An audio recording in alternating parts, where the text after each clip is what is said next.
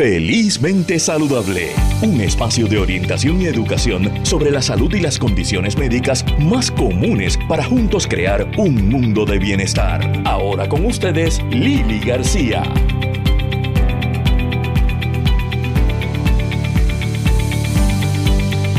Muy buenos días amigos y amigas de Radio Isla 1320, soy Lili García y esto es Felizmente Saludable. Bienvenidos a otro sábado más eh, donde vamos a conversar sobre salud, sobre bienestar. Sabemos que eh, como pacientes, el estar informados, eh, como cuidadores también de tantas condiciones. Y hoy tenemos un programa que se le hemos dedicado mayormente a la condición del Parkinson. Porque el pasado 11 de abril se conmemoró, el Día del Paciente. Así que vamos a estar hablando con una paciente y vamos a estar hablando con Eneida Parrilla, directora hace muchos años de la ejecutiva de la Fundación Puertorriqueña de Parkinson. Y vamos a traer un tema también que si no nos ha tocado, eh, nos ha podido tocar tal vez a través de alguien querido y es cuando una pareja se separa y eso es a puños y patá. Eso no necesariamente tiene que ser así. Vamos a conocer lo que es la separación consciente, una estrategia eh, para poder separarse una pareja de una forma consciente, de una forma eh, en armonía, en paz eh, y no en ataque y en coraje y resentimiento. Así que vamos a comenzar el programa hablando de que, bueno, la enfermedad de Parkinson, como saben, es una enfermedad degenerativa del cerebro asociada a síntomas motores, hay lentitud de movimiento, la conocemos más por los temblores, la rigidez, a veces desequilibrio y hay otras complicaciones como el deterioro cognitivo, entre otros. Eh, ¿Qué ocurre cuando tú apenas tienes 56 años y acabas de ser diagnosticada con Parkinson? ¿Cómo aceptas este diagnóstico y cómo ha sido el proceso? Tenemos con nosotros a Katherine Delgado. Katherine, muy buenos días y bienvenida a Felizmente Saludable. Buenos días, estoy contenta de poder a través de mi experiencia poder concientizar sobre esta condición. Catherine, yo te agradezco y te valido, ¿verdad? Porque porque has querido hablar públicamente. Me imagino que hay muchas personas que tal vez son pacientes. Eh, en, tu caso entiendo que es un que, es un diagnóstico temprano, aunque según lo que he leído es más común de lo que uno piensa que personas en los 50 e inclusive en los 40 sean diagnosticadas con Parkinson. Pero en tu caso el diagnóstico tardó un montón. Sí, correcto. Estuvimos un promedio de nueve meses a diez meses haciendo estudios y descartando, porque esto se trata de, antes del diagnóstico de Parkinson, descartar otras condiciones. Y en ese proceso, pues estuvimos casi un año. Casi un, casi, casi diez meses. ¿Y, ya el, el diagnóstico se dio hace cuánto? Ya oficialmente. En junio del año pasado. O sea que no has cumplido todavía un año. No, todavía no he cumplido el año. Vamos a comenzar hablando de los síntomas, los que te llevaron a ir al médico. Ok. Mis síntomas empezaron en el 2016. Yo estaba teniendo problemas de sueño y mi sueño yo no descansaba, era una agitación y mi esposo se quejaba constantemente de que no lo dejaba dormir, yo gritando, este que le daba, me llegué a caer dos o tres veces de la cama. O sea que eran eran eran tenías pesadillas o, sueños violentos. Era que no lo que se llama que no alcanzaba la etapa de, de sueño profundo. Ok, no llegabas ahí. Exacto, pues eso se adjudicaba al estrés que yo tenía en el trabajo, la responsabilidad del trabajo, etcétera. Y entonces pues me hicieron MRI, encefalografía, todo eso, y todo salía bien. Y pues terminé en el psiquiatra porque pues tenía estrés y pues lógicamente tenía episodios de depresión. Seguro. Bueno, y, si no puedes pues, dormir bien, todo lo que conlleva la falta de sueño. Correcto, eso te afecta pues todo el diario porque como yo decía, estoy todo el día que no doy pie con bola. Claro. Entonces, aparte de eso, vino algo más. Entonces, ¿te trataron para el problema de sueño únicamente? Para el problema de sueño, concentración, ansiedad y depresión. Entonces cuando fui al psiquiatra, ahí me empiezan a medicar y entonces pues más o menos estoy funcional. Hasta unos años después, en el 2010, en el 2020, comenzó otra vez a tener estas dificultades. Eh, ¿Con el sueño? Con el sueño y se añaden otras cosas. Yo empiezo a notar que como que a veces se me olvidaba caminar. Yo no lo podía explicar, pero yo sabía que había algo en mi caminar que no estaba bien. Ok, que no lo estabas haciendo correctamente, pero podías caminar. Podía caminar, pero yo sentía que no lo hacía correcto, como que una falta de coordinación era lo que yo sentía. Sí, el mensaje del cerebro a las piernas como que no estaba llegando. Exactamente, eso yo decía, es que como que mi cuerpo empezaba a no obedecerme. Ok. Y ya entonces eventualmente comenzó a tener otras este, situaciones con el proceso del pensamiento lento. Y ahí eh, es que comenzaste entonces a hacer, a ir a, buscar ayuda. Pues empecé, como tenía dolores constantes en, el cuerpo, pues comencé por el quiropráctico, que me conocía hace muchos años, y me, me dijo, bueno, yo le comento que tengo ese problema del caminar y muchos desbalances. Y entonces me dijo, yo te voy a ajustar, pero como él me conoce desde hace mucho tiempo, ya él, cuando yo llegué a la consulta, ya él notó como que algo en mi caminar no andaba bien. pero debes sacar una consulta con un neurólogo. Y eso fue, pues coincide con la pandemia. conseguir una cita era una misión. Sí pero por suerte pues ya yo tenía el expediente con este médico, así que eso lo hizo un poquito menos complicado y conseguí mi cita, pero como cuatro meses después. Ok. Fíjate que hasta ahora no me has mencionado temblores, que es el síntoma que todo el mundo relaciona automáticamente con Parkinson. Exactamente, eso es una de las creencias populares de que si tienes Parkinson tiembla y eso no fue mi caso. Por ejemplo, pues yo empecé con ese problema del sueño y mi depresión, ese desánimo, ese cansancio, todavía yo no había experimentado temblores y de hecho no es un síntoma predominante en mí, tiemblo en algunas ocasiones. Ok. Eh, una vez vuelves y una vez regresas al neurólogo, entonces ya comienza la batería, me imagino, de pruebas eh, para detectar qué descartar, como tú dices, otras cosas. Exacto, análisis de laboratorio. El, el médico pues me hace un examen completo. Yo pienso que en ese momento ya él sabía que era Parkinson. Posiblemente. Pero entonces me hace un montón de laboratorio porque él empezó a darme el medicamento que se usa para diagnosticar Parkinson. Ajá. ¿verdad? Es un protocolo que se tiene que te dan medicamento para el Parkinson y si ayuda en tus síntomas, pues es Parkinson. Claro, si respondes. Exacto, pero eso no fue mi caso. Ok, tampoco así. No, no tuve buena respuesta y entonces pues como que retrocedió otra vez a buscar de dónde más y lo único que resultó fue una deficiencia de vitamina B12.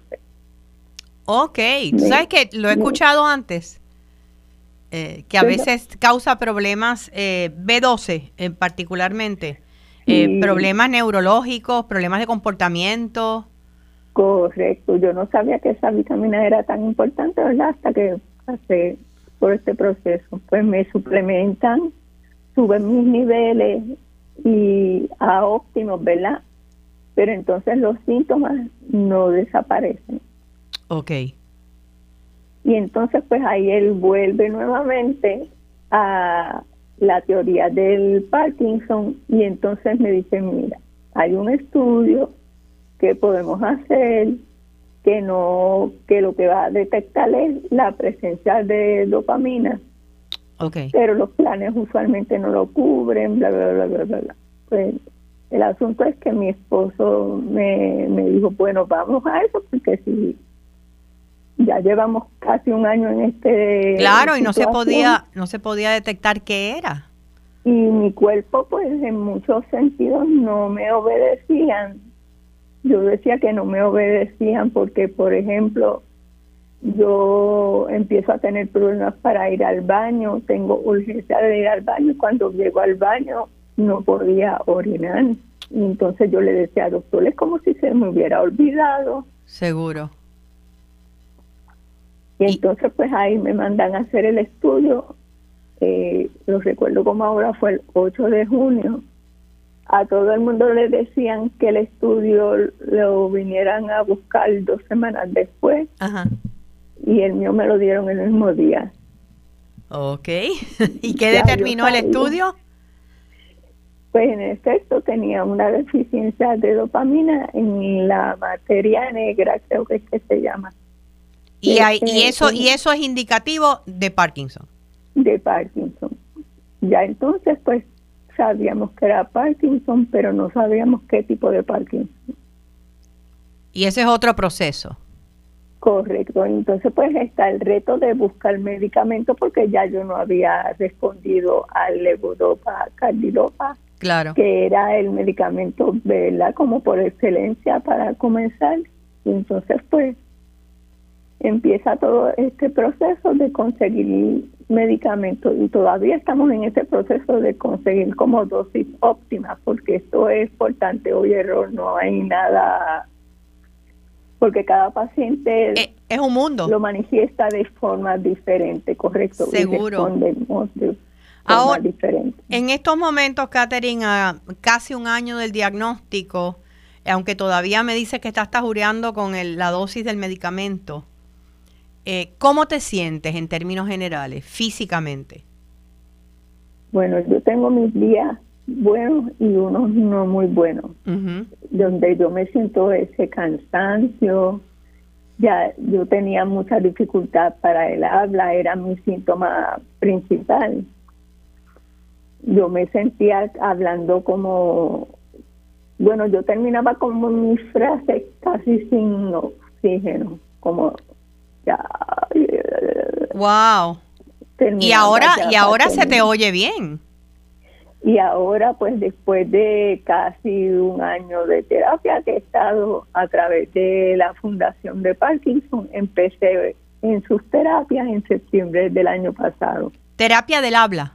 Del habla. Ellos nos dan un sinnúmero de terapias entre ellas pues terapia del habla. Y la licenciada Joglar, quien es que supervisa a las estudiantes internas, me refiere entonces al programa de, de Speak Out, es un modelo de tratamiento que tiene el Parkinson Voice Project en Texas.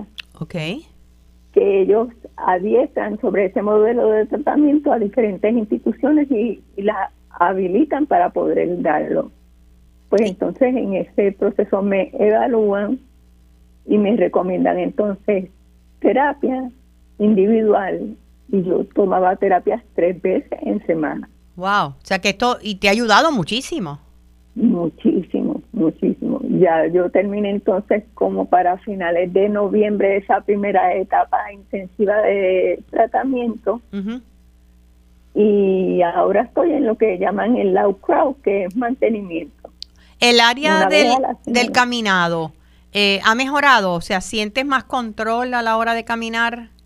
Eso también ha mejorado porque el médico ha sido consistentemente incisivo en que lo único que me va a ayudar en ese sentido es hacer una rutina de ejercicio. Y eso, pues, de ser una persona sedentaria, pues he ido incorporando el ejercicio. Tengo una bicicleta y tengo entonces también las terapias de ejercicio físico que nos dan una vez a la semana en la fundación. En la fundación y esa eh, rutina de esa semana, pues yo la puedo replicar durante la semana cuando yo quiera. Catherine, ¿tú no, ¿tú no tenías predisposición genética? ¿Hay alguien en tu familia que ha tenido Parkinson? No, nunca. Y la realidad es que la mayoría de los pacientes tampoco. Tampoco. es un indicador. Eh. Eso se asocia más bien con casos que son de Parkinson juvenil. Sí, cierto. Cierto. Y yo pues fui donde mis tíos mayores y verifiqué y nadie en la familia. Y entonces empieza a indagar, ¿y por qué? ¿Y por qué? Y llega el momento que yo le dije a mi esposo, olvídate porque ya esto es lo que me tocó, vamos a ver. Ahora que me traes el por qué, ¿verdad? Eh, que es, determinante en el momento, eh, eh, ¿verdad? Para, para, para motivarnos a seguir adelante y es tomar algo que nos ocurre en la vida en vez de estar preguntando por qué a mí, eh, sino para qué a mí. Te pregunto, ya en los minutos que nos quedan, eh, el área emocional, ¿cómo tú has trabajado con esto? Eh, porque me imagino que hay días que te tumba, ¿verdad? Nadie espera un diagnóstico como este a los 56 años. Exacto. Yo, bueno, el área emocional al principio fue bien fuerte porque en mi trabajo yo tuve episodios que yo empezaba a llorar y me preguntaban, ¿pero qué te pasa? Y yo, nada, no me pasa nada. No, no sabías por qué. No te puedo decir. Y entonces eso, yo estallaba en llanto y no podía este trabajar y le decía a mi jefa, dame un breakcito, yo me, me tranquilizo ya mismito porque no te sé decir qué es lo que, que, me, que me pasa, pero ya mismo yo despego. Y efectivamente. ¿Y, la, y, y, quién ha sido tu grupo de apoyo? Pues definitivamente mi esposo, mi hija, tengo una hija de 27 años y un esposo hace 30 años que a pesar de que tampoco ha sido fácil para él, yo creo que más difícil para él que para mí misma aceptarlo, pues ese es mi grupo de apoyo, mi hermana, mi cuñada. Al principio yo no quería ni decírselo a mi mamá porque no hallaba cómo traerle esa preocupación. Imagínate. Y definitivamente el llegar a la fundación de puertorriqueña de Parkinson, eso ha sido una cosa grandiosa en mi vida porque mi familia creció yo recuerdo esa primera conversación que yo tuve con Eneida y fue una cosa que ella me tranquilizó, me, bueno, yo sentí una cosa espectacular. Sí, es, e, es, definitivamente una familia y en breves minutos vamos a estar hablando con Eneida y lo que significó para ella la, la fundación eh, y lo que ha sido ella para la fundación en los últimos casi 15 años. Eh, lo único que me resta es desearte, Catherine, mucha salud para ti, mucha luz, mucha paciencia. Eh, el que todos los días hay nuevos avances en la medicina y nuevas alternativas para trabajar con este tipo de condiciones. Así es que yo estoy segura que, que vamos a tener Catherine por mucho tiempo y una Catherine activa por mucho tiempo, que es lo importante. eso es así. Así que muchísimas gracias por compartir con nosotros. Gracias a ustedes por interesarse en este tema. Gracias, gracias, gracias, Y regresamos en breve. Vamos a estar conversando eh, con la licenciada Neida Parrilla sobre lo que es esta fundación puertorriqueña de Parkinson para tantos y tantos pacientes. Ya regresamos aquí en Felizmente Saludable con Lili.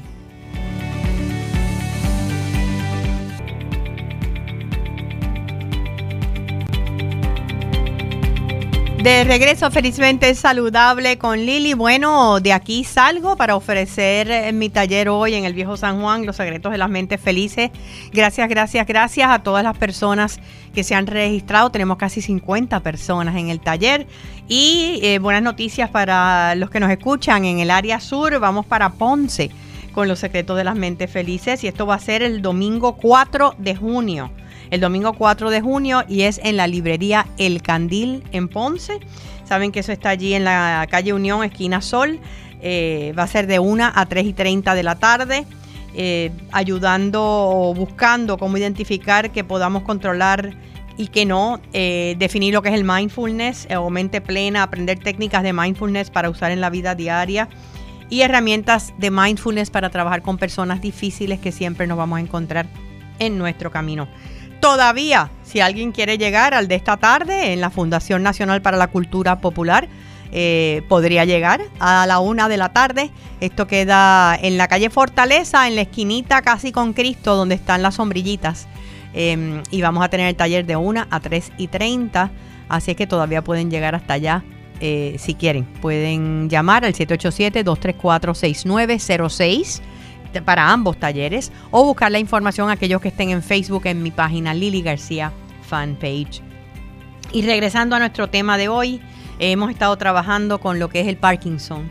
Eh, se estima, eh, por lo menos las estadísticas que he visto más recientes, que puede haber hasta 25 mil personas afectadas en Puerto Rico. Esto nos lo va a tal vez verificar la licenciada Eleida Parrilla, directora ejecutiva de la Fundación Puertorriqueña de Parkinson, que como escuchamos a Catherine, ha sido el apoyo de tantos y sigue siéndolo por tantos años.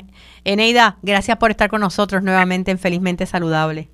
Un placer estar con ustedes, gracias por la invitación. No sé si pudiste escuchar la entrevista con Catherine, pero para ella, eh, las terapias que ofrece la fundación, el apoyo de la fundación, eh, ha sido determinante en su, eh, su sostén emocional ante un diagnóstico como este.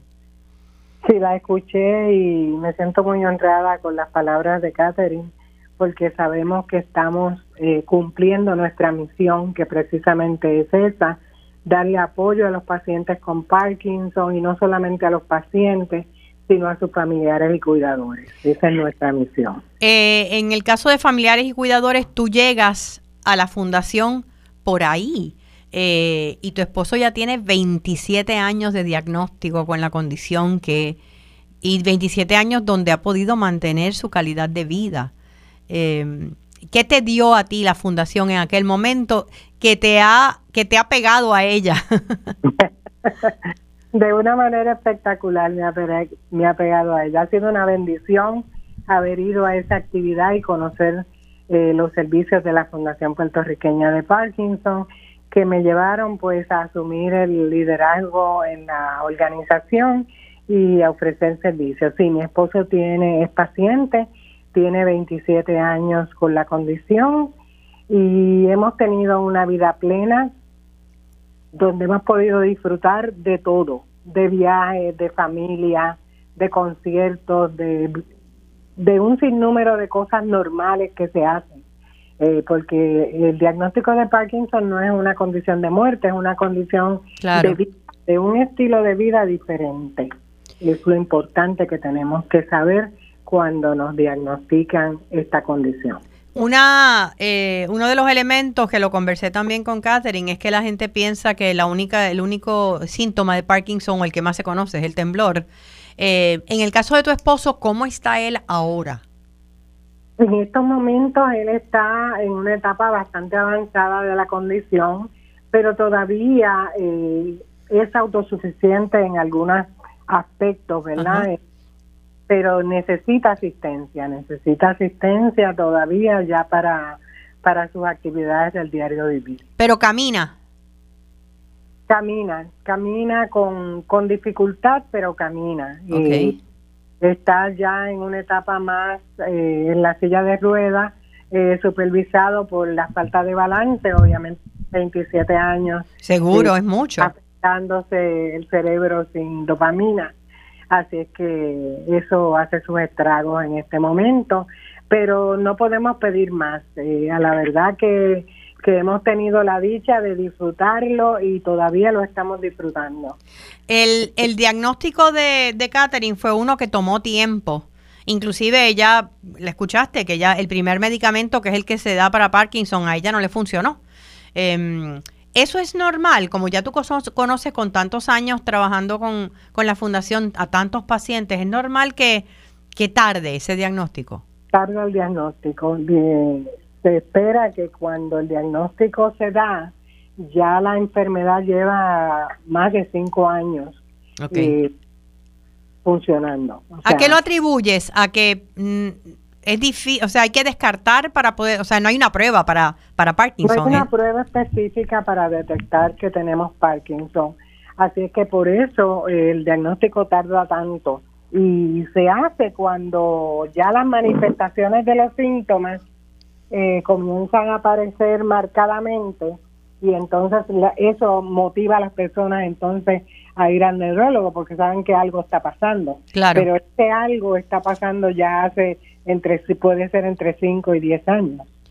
En el caso de tu esposo, ¿cuál fue ese primer síntoma que disparó el que fueran a, a, un neurólogo? La rigidez. Ok, más que el temblor, la rigidez. Más que el temblor, la rigidez. Eh, esa rigidez eh, donde su uno de sus brazos se pegaba a su cuerpo cuando él caminaba fue el primer síntoma que nosotros nos dimos cuenta.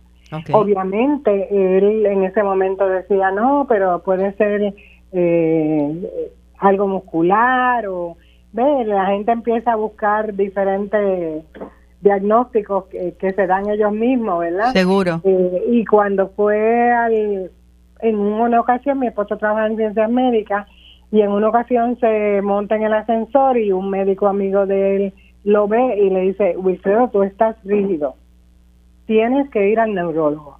Okay. entonces eso lo choqueó porque sabía que ya habíamos estado hablando por años de eso. Oh, pero no habían ido a un médico.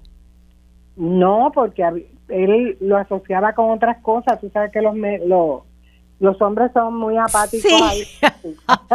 son más apáticos que nosotras las mujeres. Y no solamente eso, tú me has dicho que él era una persona bien activa.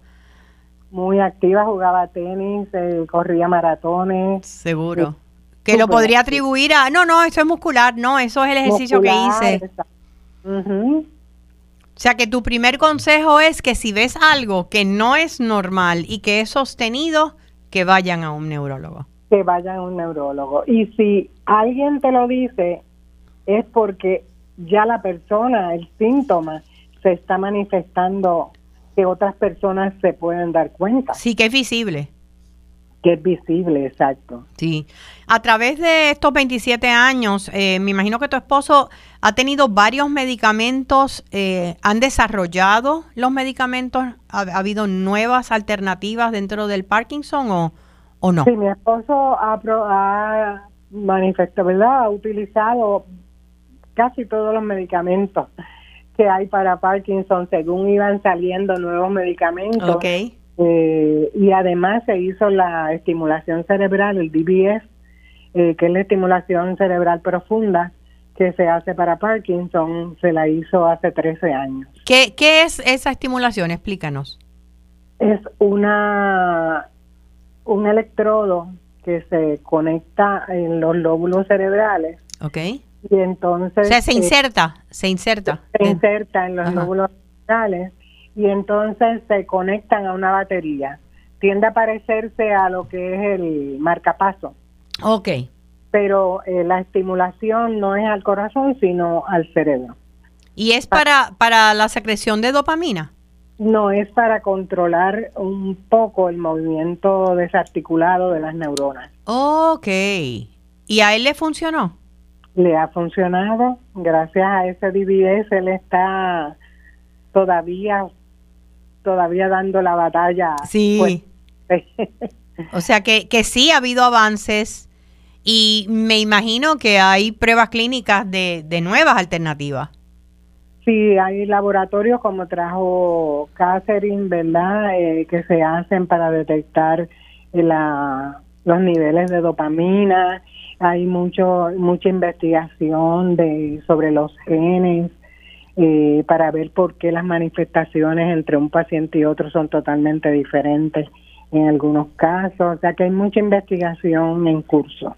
Yo creo que con, con toda la investigación que está viendo en esa área que mencionas, en lo que es la, ¿verdad? La biología genética, eh, yo creo que, que, los avances van a ser enormes. Sí, eh, son estudios bien abarcadores de genes que están eh, desarrollándose, hay muchos protocolos de investigación, ¿verdad?, que están solicitando que los pacientes de Parkinson participen. Eh, a través de la Parkinson Foundation se pueden conectar para participar en estos estudios genéticos que van a ayudar a las futuras poblaciones, ¿verdad?, a descubrir eh, la cura de esta enfermedad o a descubrir el poderla identificar a tiempo, poder eh, identificar familiares que puedan estar en riesgo. También. Eh, en lo que llegamos ahí, vamos a hablar de lo que sí está haciendo hoy en día la Fundación Puertorriqueña de Parkinson's. mencionó Catherine las terapias. Cuéntame de eso. Nuestra misión, pues obviamente es ofrecer la parte educativa al paciente porque es la parte fundamental donde el paciente eh, que es diagnosticado debe buscar información de la enfermedad y saber a qué se va a enfrentar.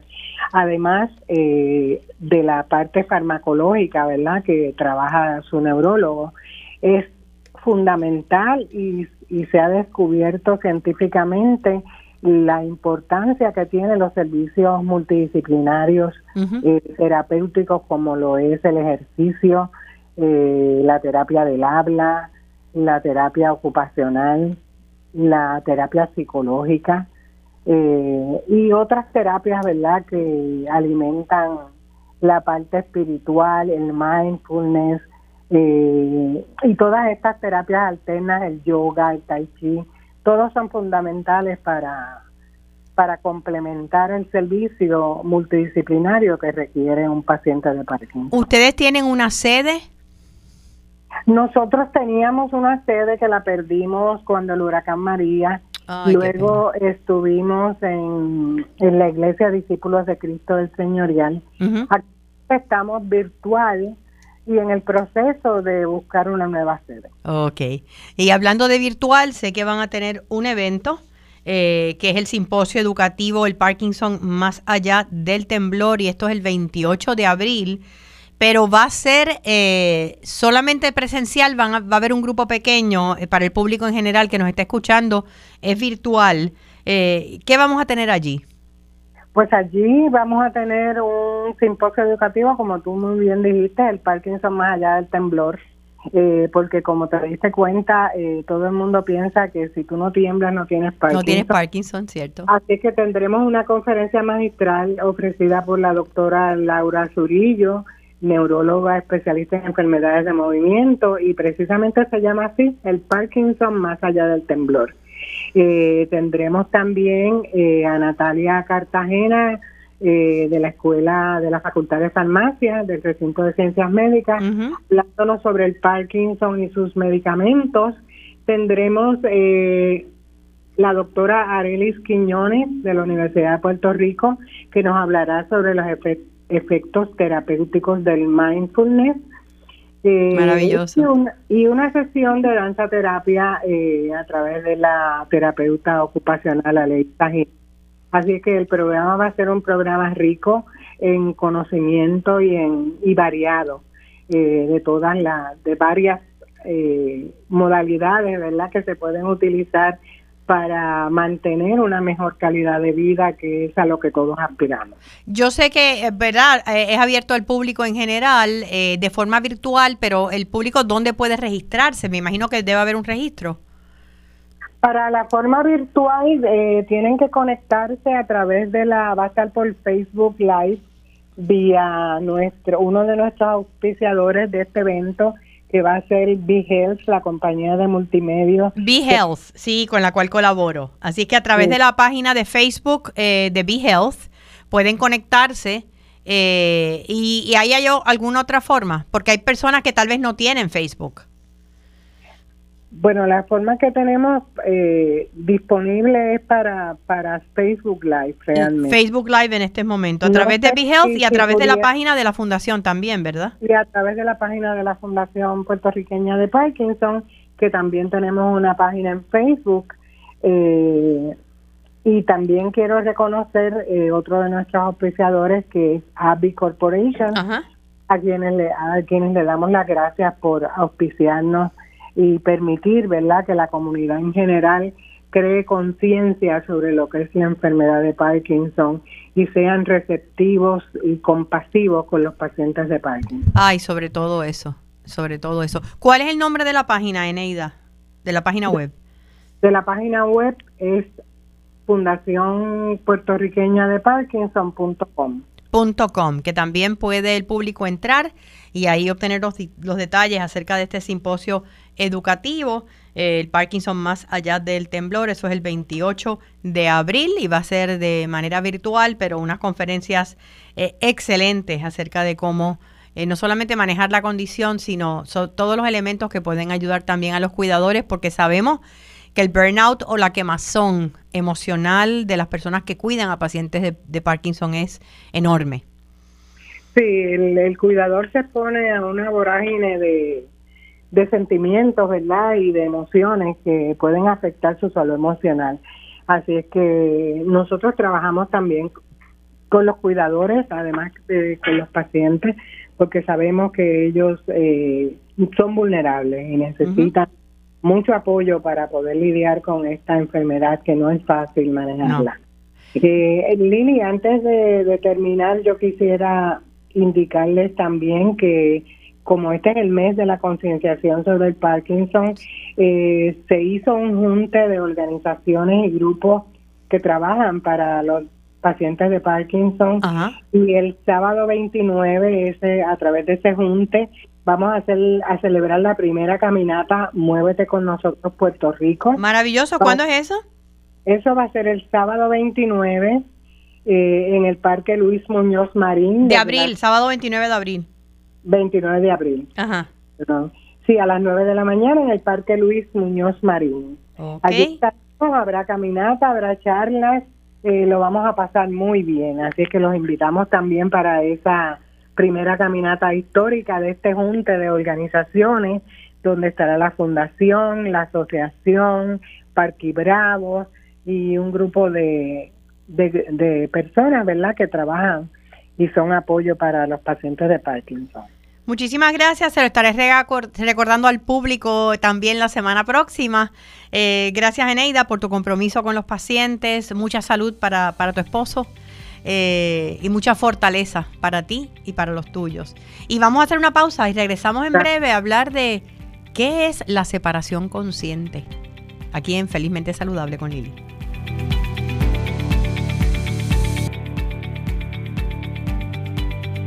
De regreso Felizmente Saludable, escuchamos a Eneida Parrilla hablar acerca de que uno de los servicios que está ofreciendo la Fundación es eh, práctica de mindfulness, ¿verdad? O de meditación, presencia mental, técnicas para poder eh, encontrarnos en el aquí y en el ahora que es precisamente el taller que voy a estar dando esta tarde y después el 4 de junio en Ponce. Y quería recordarles que pueden tener esas meditaciones, eh, esas herramientas para practicar el mindfulness con ustedes todos los días en sus teléfonos celulares. Eso es con Respira con Lili, esa es mi aplicación que es nueva este año. Em, donde pueden bajarla si tienes un iPhone a través del App Store, si tienes un teléfono Android, pues a, través de Google Play. Baja, busca Respira con Lili, bájala, pruébala Ahí tienes meditaciones cortas con diferentes propósitos, eh, eh, cómo balancear las emociones, cómo trabajar con emociones difíciles, eh, qué es el mindfulness, cómo aprender a respirar abdominalmente. Y aparte de eso, un segmento que se llama Herramientas en mi voz, que tiene mis columnas. todos los meses añadimos nuevas columnas y nuevas meditaciones leídas por mí. Así que Respira con Lili es una herramienta que les ofrezco para que puedan traer el mindfulness y comenzar a practicarlo poco a poco eh, para poder desconectarnos de los estresores externos, pero sobre todo los internos. Y bueno, hay veces que pensamos que una separación de una pareja naturalmente tiene que estar llena de conflictos, eh, tiene que ser eh, algo emocionalmente exhaustivo, cuando no necesariamente tiene que ser así.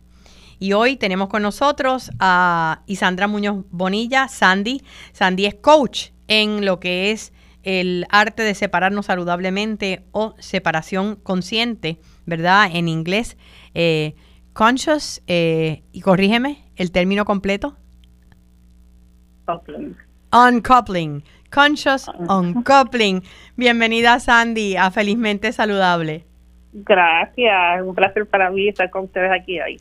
Yo que me he divorciado tres veces, pero fíjate, al no tener hijos, yo creo que eso ha hecho mis procesos, algunos han sido más difíciles que otros, lo tengo que admitir. Eh, pero el hecho nada más que haya hijos eh, complica más un proceso de separación. Eh. Cuéntanos qué es conscious uncoupling o separación consciente, de dónde viene y cómo te interesaste en ello. Pues mira, la separación consciente es un método que se utiliza para manejar el fin de una relación de forma consciente, generosa, respetuosa, buscando el bienestar de todas las partes. Y si hay niños, pues de ellos también, incluso de las comunidades que se impactan con esta este cambio en la relación. Y que también crean, esas personas se, se comprometen a crear estructuras para que los ayuden a prosperar. Puede ser que una de las personas sea la que quiera participar de la separación consciente, pero aún una de ellas puede hacer un impacto en su familia. Claro. También usamos ese término para, porque es el título del libro. Hay un libro que se llama Separación Consciente que contiene este método de cinco etapas y también tenemos un programa de coaching que Claro. ayuda a las personas a, a hacer el proceso. El libro, el libro existe en español. ¿Hay una traducción? Sí, se existe una en español que se llama así mismo Separación Consciente y fue escrito por Catherine Woodward Thomas, Ok. que es la creadora de este término que ella eh, diseñó y del programa que diseñó en respuesta a su propia experiencia en su separación. Ok. O sea que las personas, por ejemplo, por Amazon pueden conseguirlo, ya sea en inglés, bajo Conscious Uncoupling, o Separación Consciente en español, pueden conseguir el libro. Sí, ambos. Y, y, y cuando trabajas como coach, ¿trabajas con la pareja o trabajas con uno de los dos integrantes? ¿O ambos? De ordinario trabajo con uno de ellos, porque este es un trabajo bien, bien intenso, bien profundo y es un trabajo de autoconocimiento, Ok. ¿verdad? En este tipo de trabajo no estamos tan interesados en qué hizo el otro. Estoy interesado en mí. Ok, o sea, no hay en echar culpas ni en quién es responsable. Sí tienes que saber No. qué pasó, ¿no? Hay que saber qué pasó. Y a veces nosotros sabemos qué pasó y en verdad no sabemos qué pasó. ¿Por qué? Bueno, eso ocurre, Porque eso ocurre. Yo no sé cómo yo llegué aquí, ¿verdad? ¿Cuántas veces nos hemos cuestionado? Sí. ¿Qué pasó? O sea, realmente, ¿qué hice? ¿Qué hizo? ¿Qué, qué no hice? Y entonces, pues, ahí hay cosas que no hemos visto todavía. Y entonces, el, el- la meta aquí es que tengamos claridad. Una vez ten- tenemos claridad de nuestro de nuestra parte, aunque sea mi parte sea el 3% de lo que pasó aquí, pero es la única que puedo controlar, ¿verdad? Claro. Así que yo tengo claridad de mi parte, yo puedo reevaluar la manera en que yo me comunico, los límites que yo puedo establecer, eh, el tono que voy a utilizar y todo eso, y quizás voy a empezar a impactar esa relación, aun cuando sea para terminarla, de una manera que va a ser productiva. Entonces, el, el, aunque sea uno de los dos integrantes de la pareja, él o la que esté tomando el, el coaching, eh, se benefician los dos, no necesariamente tienen que tomarlo ambos. Pues mira, de la manera en que se benefician, esta es una pregunta bien interesante porque de la manera en que se benefician es que la persona que empieza a trabajar con este método se convierte en cierto modo en un líder, Sí. en un líder porque va sentando el tono, ¿verdad? Si esa persona le baja dos, pues mira, a lo mejor le vamos a poder bajar dos a esto, Claro. ¿ves?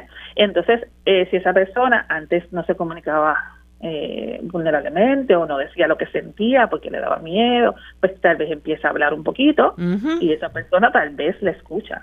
¿verdad? No tenemos garantía de que la otra persona va a responder, digamos, a ese liderazgo, pero puede pasar. Me ha pasado que después de un tiempo de que una persona ha estado trabajando conmigo, el otro le pregunta o la otra, eh, ¿yo puedo ver el libro ese? ¿Eh? Ok. ¿Qué tal? O, o tuve una que le dijo, si este libro ha logrado tanto en ti, en tu proceso cómo estás manejando todo, ¿qué será de mí si yo lo hago? ¿Verdad? Fíjate. Entonces empieza a crear esa curiosidad, no porque estás con la machaca detrás de la persona, hazlo, hazlo, hazlo, hazlo, sino que con tu propia transformación y tu modelaje, pues te conviertes en líder. Bueno, es como todo en la vida, o sea, uno enseña no por lo que uno dice, uno enseña por su ejemplo. Exactamente, exactamente. Y cuando uno de los dos, ahora, si tú como coach hubiese el interés de la otra persona, ¿tú lo atiendes o se lo refieres a otro coach de Conscious Coupling? De ordinario los refiero, sí, de ordinario los refiero, eh, pero también ahora estoy abriendo la oportunidad de que se trabaje en, grupos, ¿verdad? Yo normalmente hago grupos de, coaching.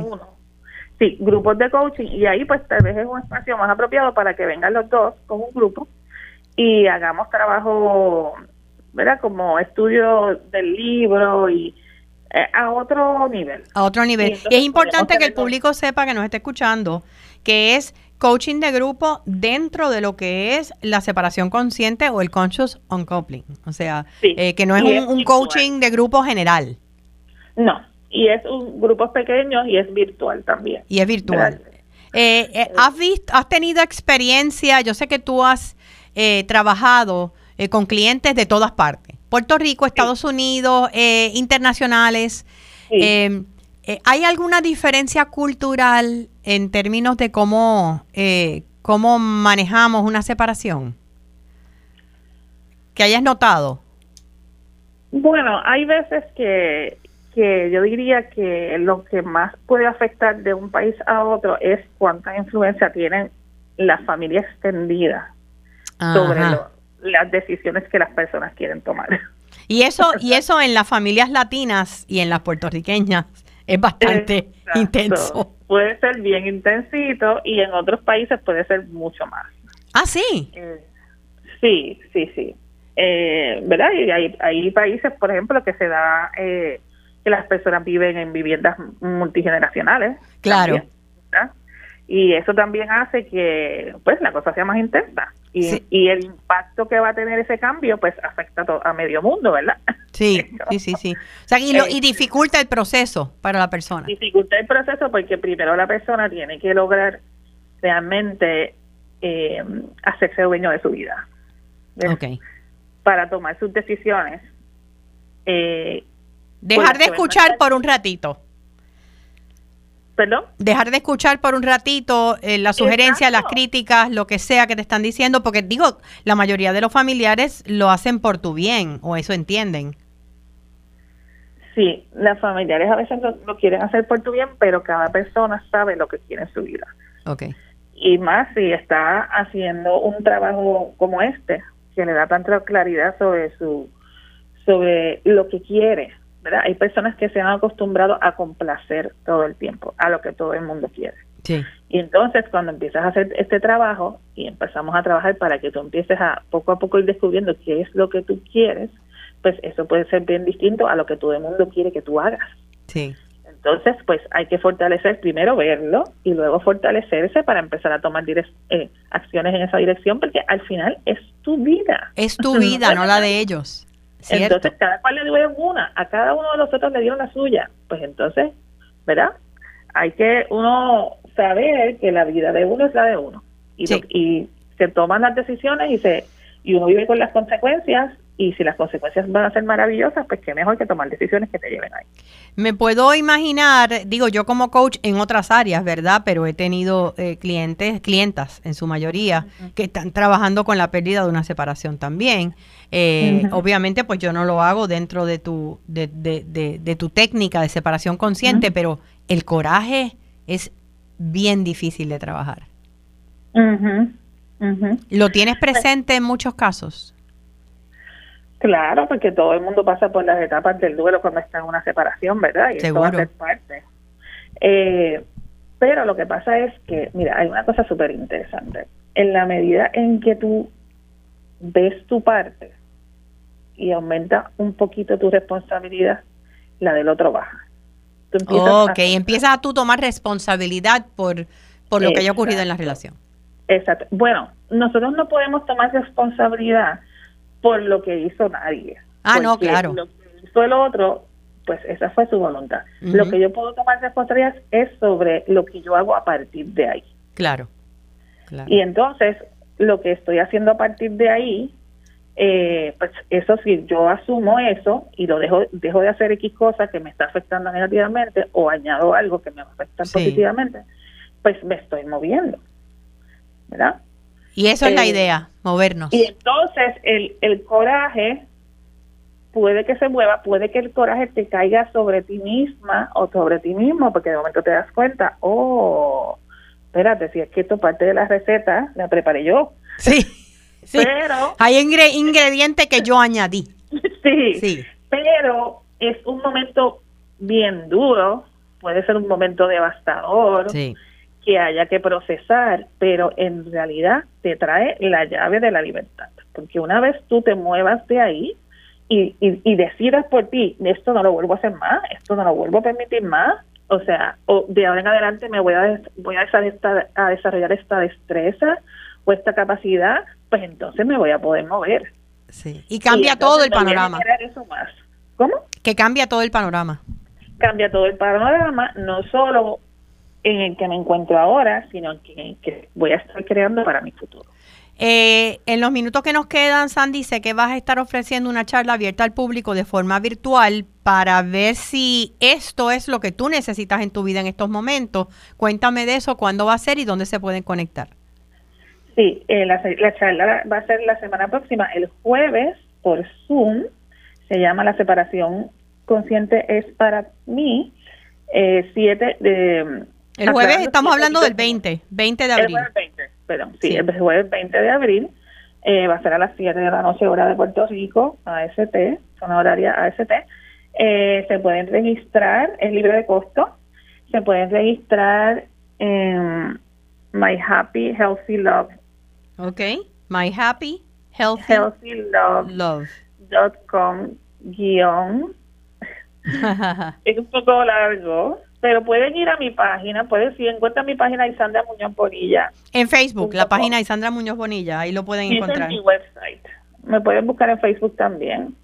Ok. Eh, y encuentran la charla, se comunican conmigo, si no encuentran el enlace de la charla, pues o se los puedo dejar tal vez, se los dejo aquí en el chat de, de Facebook, se los puedo dejar en el de ustedes, de Radio Isla. Claro. Sí, déjalo allí para que el público pueda entrar también al, al Facebook de Radio Isla y ahí lo encuentran. Eh, pero repítemelo, es Happy Healthy Love. My, Happy, My, My Happy. Ajá. Eh, diagonal, la separación consciente es para ti. Ok, la separación consciente es para ti.com. Ok. Así es que espero que tengas mucho éxito, espero que muchas personas encuentren a través de separación consciente una herramienta eh, para paz en medio de la turbulencia que puede ser una separación romántica. Gracias Sandy por tu trabajo. Gracias a ti y gracias a todos por escucharnos. Y gracias a ustedes, amigos eh, de Radio Isla 1320 y de 20 de Felizmente Saludable. Será ya hasta el próximo sábado y recordándoles siempre que la felicidad es una decisión personal. Trabajen en ella, decidan ser felices y que esta semana esté llena de salud y sobre todo de felicidad. Hasta el sábado.